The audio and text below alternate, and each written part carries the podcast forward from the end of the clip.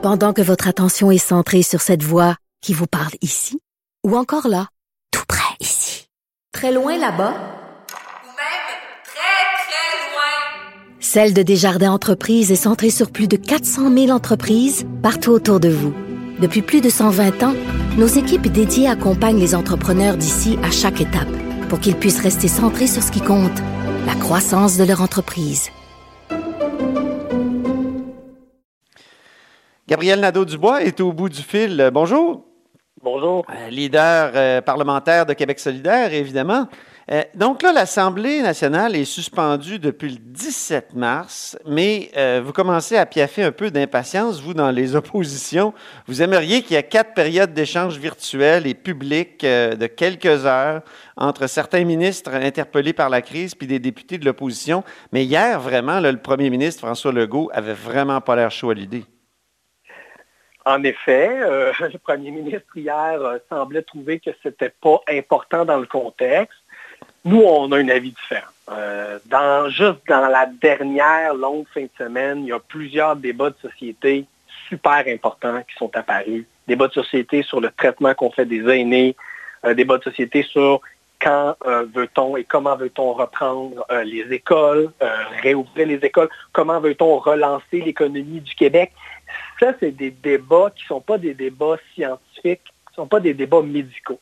C'est des débats politiques, c'est même des débats de société. Et c'est important d'avoir un débat démocratique sur ces choses-là. Mhm. On est déjà en train de réouvrir des secteurs de l'économie, tant mieux. S'il y a bien quelque chose qu'il faut déconfiner en priorité, je pense que c'est notre démocratie. Et qu'est-ce que ça changerait d'avoir ces, ces périodes-là, selon vous, euh, Gabriel Nadeau-Dubois? Je pense que il y a beaucoup de gens, puis j'en fais partie, qui trouvent que la, la- la gestion de crise du gouvernement, elle est, elle est plutôt bonne, je le pense. Ceci étant dit, ça ne veut pas dire qu'elle est 100% parfaite. Les gens ont des questions, euh, les gens ont, des, ont des, des inquiétudes, des craintes, puis nous, les députés de l'opposition, euh, un de nos rôles, pas le seul, mais un de nos rôles, c'est de relayer ces préoccupations-là. Ouais. et on est capable de le faire sans faire de partisanerie. On est capable de le faire sans se tirer de la boîte. On est capable de le faire de manière constructive. Puis c'est ce qu'on souhaite faire, euh, les trois parties ensemble, même si on ne s'entendra pas sur les solutions qu'on va proposer. On pense qu'on est dans une nouvelle phase de cette crise-là, puis que dans cette nouvelle phase-là, ben, le débat démocratique doit reprendre ses droits.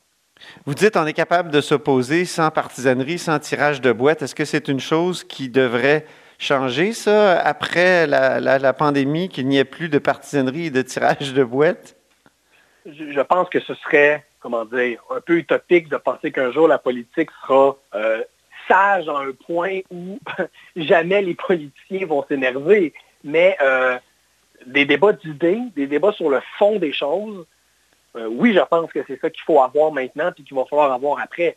Je veux dire, le FMI là, vient d'annoncer la plus la prochaine crise économique, celle dans laquelle on est en train d'entrer, euh, Mhm. va être la plus grosse depuis les années 30. Ouais. Euh, c'est pas de la, je veux dire, c'est pas rien, là. C'est pas de la petite bière, là. C'est pas un petit défi. Puis, euh, le gouvernement a créé un comité pour parler de ça, puis c'est correct qu'il ait créé son comité, mais je suis désolé, on relève pas un défi de cette ampleur-là en faisant l'économie d'un débat d'idées, d'un débat démocratique, en incluant les députés de l'opposition. Quand même rappeler, là, 58% des gens à la dernière élection, 58% ont voté pour un député, soit de Québec solidaire, soit du Parti libéral, soit de, euh, de, euh, du Parti québécois. Ces gens-là ont le droit de voir leurs représentants participer au débat. Pendant combien de temps on peut accepter que ce soit un gouvernement comme ça euh, par décret? Parce que c'est ça qui c'est ça actuellement. Le même pour les conventions collectives, euh, on, on les contourne, mais là, c'est pour donner des primes, c'est pas pire, c'est pas pour décréter des conditions euh, plus mauvaises, mais, mais quand même, c'est des décrets. C'est- et c'est pas banal. Et c'est pas banal, je suis d'accord euh, avec vous. Moi, moi, je regrette pas comme leader parlementaire le 17 mars dernier d'avoir donné mon consentement, c'est-à-dire d'avoir donné mon, mon go à ce qu'on suspende les travaux de l'Assemblée euh, jusqu'au 21 avril. Je pense que c'était la chose à faire. Par contre, à partir du 21 avril, bon, le pic, techniquement, va être derrière nous. Euh, je pense que ça va être le temps là, de ramener des contre-pouvoirs, ramener plus de démocratie. Je suis conscient, puis je pense que les deux autres partis aussi, qu'on ne le fera pas du jour au lendemain. On ne pourra pas, on pourra probablement pas être les 125 à l'Assemblée euh, dans les prochaines semaines. Mais il faut recommencer à réinstaurer de la délibération, de la démocratie. Je pensais que ça avait été repoussé au 4 mai, euh, la, réouverture théorique du, Parlement. Non, non. Non, ça le, 21 avril, ça, a été maintenu. OK. Ben, ben, C'est-à-dire que, évidemment, tout ça est théorique. oui, oui, c'est ça. En ce moment, l'entente qui prévaut, c'est l'entente du 17 mars entre les quatre partis qui prévoyait une réouverture le 21 avril. On est en ce moment en discussion avec le gouvernement pour voir comment on prolonge, jusqu'à où, et surtout, qu'est-ce qu'on fait dans euh, d'ici là, Comment est-ce qu'on réinstaure, nous c'est ce qu'on veut euh, du côté des oppositions, comment est-ce qu'on ramène de la reddition de comptes, puis de la transparence et du débat d'ici la date où on réouvrira l'Assemblée? Et réouverture d'ailleurs qui risque de ne pas être totale dès le premier jour. Donnez-moi justement quelques scénarios euh, sur lesquels vous planchez là. Parce qu'il y a des parlements qui sont carrément devenus virtuels, d'après ce que je comprends. Ils ont vraiment des, débats euh, presque par Zoom, là, euh, mm-hmm. des parlements Zoom euh, ou des parlements Messenger, je ne sais pas. Vous, vous entrevoyez quoi? Qu'est-ce qui serait possible? Ben, on a actuellement des échanges avec le gouvernement. je ne veux pas, comme on dit dans le jargon, négocier sur la place publique, mais je peux vous parler de ce que nous, on a proposé du côté des oppositions. Oui, c'est ça. Ce qu'on a proposé, grosso modo, c'est quelques moments dans la semaine. Euh, nous, on proposait euh, euh, quelques heures seulement, donc quelques heures dans la semaine où les oppositions peuvent échanger avec les ministres. Ce serait diffusé en direct sur le web, sur le canal de l'Assemblée, animé par le président de l'Assemblée, où on échangerait, on poserait des questions. Oh, François Paradis redeviendrait vraiment un animateur. Ce serait un retour à sa vocation, en tout cas, sa vocation à, à son métier premier. Donc, euh, quelque chose qui serait... On parle vraiment d'échange. Puis, je pense que prendre...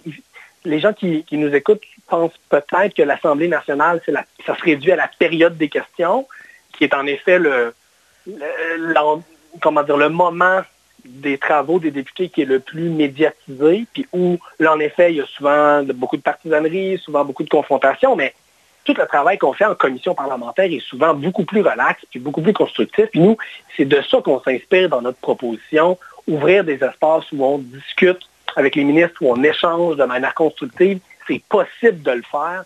On n'est pas condamné là, à des, euh, à des one-liners de 45 secondes pour se planter l'un l'autre. C'est pas vrai. C'est ça qu'on veut faire. Euh, dites-moi en terminant, Gabriel Nadeau-Dubois, euh, là, je m'adresse peut-être pas au leader comme à, la personne qui réfléchit à la société, aux institutions et tout ça. Vous êtes quelqu'un qui, est attaché euh, aux institutions, mais aussi attaché au militantisme. Là, là, se, se pointe à l'horizon une société de dédaigneux. Comment on va faire pour être vraiment des êtres sociaux si on a toujours peur que l'autre nous envoie une gouttelette fatale? Est-ce que ça vous fait peur? Ben, au jour d'aujourd'hui, on, est le 14 avril, moi j'ai beaucoup de difficultés à imaginer ce que va être la société post-COVID.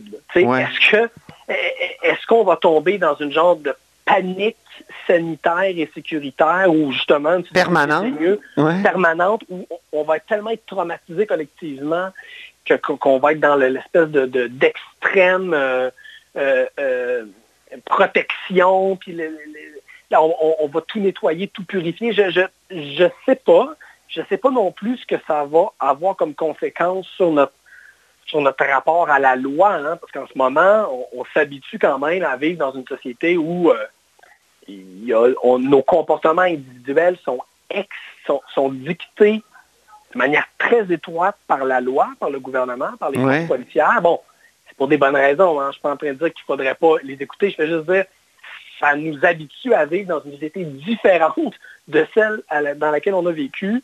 Euh, moi, ce que je souhaite, c'est que sur cette question-là, on, réalise aussi que, mon Dieu, c'était vraiment juste exceptionnel, puis qu'on veut revenir à une société où euh, une plus grande liberté euh, d'action pour les individus, parce que en ce moment, euh, comment dire, c'est raide, là. Ben oui. pour, pour les gens, puis Je marchais sur la Grande Allée aujourd'hui, puis je me disais, là, actuellement, c'est pas calme, c'est mort. Il y a quelque chose de mort. Puis là, j'imagine les partis politiques qui, qui, doivent, pour survivre, pour discuter, pour débattre, rassembler mm. leurs militants, par exemple. C'est capotant. On ne pourra pas faire des, des, partis politiques Zoom ou des, ou des assemblées nationales Zoom. En tout cas, je, ben, je pense qu'on peut faire certaines choses virtuellement. Mais la démocratie puis la délibération, je pense que c'est complètement irréaliste et utopique de penser que ça peut se faire entièrement euh, virtuellement. Euh, j'ai assez débattu dans ma vie. Oui. je suis pas vieux, mais j'en ai, fait du débat puis de, ce genre d'affaires-là. Pour savoir que l'échange d'idées, le débat en personne, il y a quelque chose pour moi d'indépassable là-dedans. Puis il va falloir réapprendre. C'est comme si notre aspect grégaire, euh, on, l'a comme, on, comme disparu du jour au lendemain. C'est ça. On est comme être humain, on est fondamentalement des, des êtres sociaux, des êtres qui vivent en groupe et dont le, le pain et le beurre, au fond, c'est la politique puis les règles qu'on se donne pour vivre ensemble. Et ça, il va falloir le réapprendre, il va falloir s'y replonger progressivement, mais quand même, parce que euh, je ne voudrais pas vivre à long terme dans une société où on ne peut plus se rassembler et où il y a de la délation euh, quand oui. on Ben, merci beaucoup, Gabriel Nadeau-Dubois. Ça me fait plaisir. Député de Gouin et évidemment leader euh, du groupe parlementaire Québec solidaire.